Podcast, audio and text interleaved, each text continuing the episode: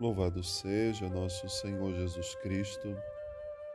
Irmãos e irmãs, hoje, quinta-feira da oitava de Páscoa, o Evangelho nos apresenta o momento em que os discípulos de Emaús, tendo voltado para a casa onde estavam os outros discípulos, começam a contar tudo aquilo que eles tinham experimentado que Jesus havia falado e como que eles conseguiram reconhecer Jesus quando ele partiu o pão.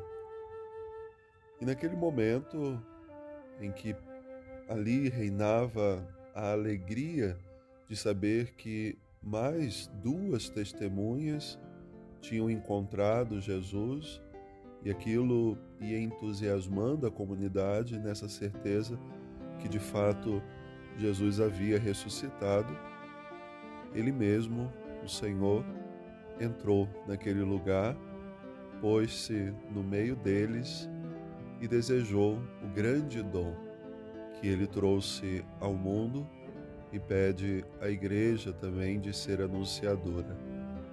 A paz esteja com vocês. Aquele momento de medo, de incerteza, eles precisavam da paz, essa paz interior, essa paz que leva a discernir os fatos e a reconhecer tudo aquilo que Jesus já havia falado, como retoma nesse Evangelho, desde os nossos antepassados, tudo aquilo que eles falaram, assim, os profetas, os salmos tudo que tinha relação a Jesus. Mais uma vez ele conta para que a inteligência daqueles discípulos pudesse então se abrir novamente e eles compreendessem aquilo que estava acontecendo. Porque quando veem Jesus, eles se enchem de temor. E naquele momento ali, esse temor está relacionado à incerteza, ao medo. Será que é um fantasma? O que está acontecendo? E Jesus vai dizer: Sou eu mesmo. Veja minhas mãos, veja os meus pés. Eu tenho um corpo diferente do que era antes, mas eu estou aqui, eu estou convosco. E ali eles começam de novo a sentir no coração a alegria de estar na presença do Senhor, como estavam antes, mesmo que agora fosse uma presença diferente. E esses inúmeros encontros que o Senhor quis ter com a sua comunidade, mostrando-se aos seus discípulos, foi necessário para que eles pudessem depois sair daquela casa e anunciar a todos essa alegria da ressurreição.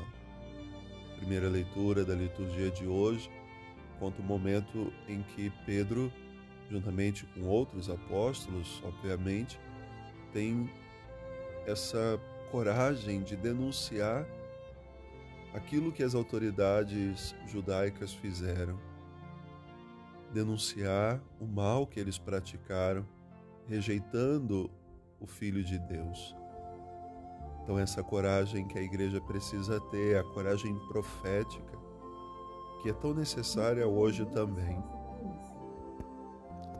Então, nós somos chamados a fazer essa experiência realmente de quanto nós estamos fazendo também o nosso encontro com o ressuscitado para levá-lo a outras pessoas para denunciar as injustiças. Então o Senhor nos convida a fazer sempre essa experiência de encontro com Ele. Hoje, mais uma vez, o ressuscitado vem ao nosso encontro, vem por meio da Sua palavra, vem pelos sacramentos e Ele quer abrir nossa inteligência, nosso coração, para que sempre mais o anunciemos ao mundo inteiro boa oração. Deus abençoe.